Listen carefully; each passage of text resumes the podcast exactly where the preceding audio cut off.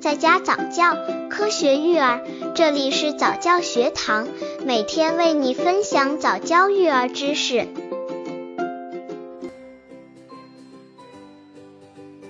九、宝宝补碘的方法，宝宝缺碘的危害。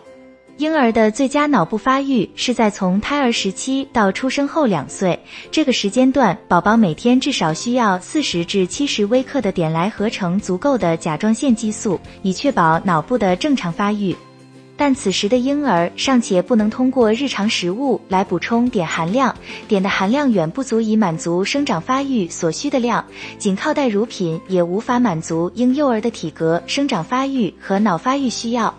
而宝宝的最佳补碘途径就是是通过母乳喂状的方法，从母体得到足够的碘，以保证婴幼儿生理需要。刚接触早教育儿的父母，可以到公众号早教学堂获取早教育儿课程，让宝宝在家早教，科学育儿。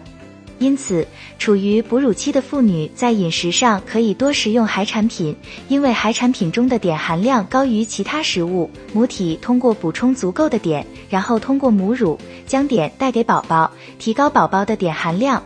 当然，也可以从配方食品中来补碘。通过配方食品来给宝宝补充碘，也是安全、直接、有效的方法。例如，幼儿营养米粉、高品位婴儿专用奶粉等，可以让宝宝在吃饱肚子的同时，也获取到足够的碘。不过，需要注意的是，人体摄入的碘量也不是越多越好。当机体摄入的碘长期超过正常生理需要量时，也可以引起甲状腺肿大。所以，宝宝对碘的补充也是足量就好，点到为止，少了要得病，多了也不行。宝宝缺碘的危害。碘与人类的健康息息相关，是人体必需的微量元素之一，人体各个时期均需要。主要存在于甲状腺内，是人体甲状腺素的组成成分，对人体调节生理功能具有重要的作用。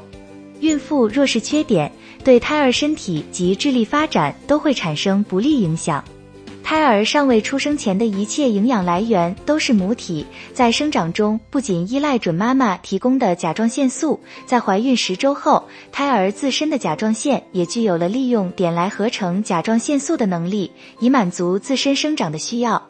准妈妈此时若是缺碘严重，胎儿就无法获取到足够的碘，甲状腺功能下降，就会生长停滞或出现异常，增加流产及胎宝贝畸形、死胎的发生率。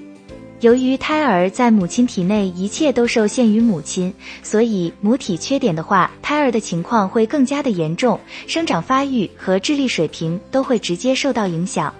母体缺碘的话，出生后宝宝的身长、体重、头围均低于正常宝宝，女婴所受的影响更为严重。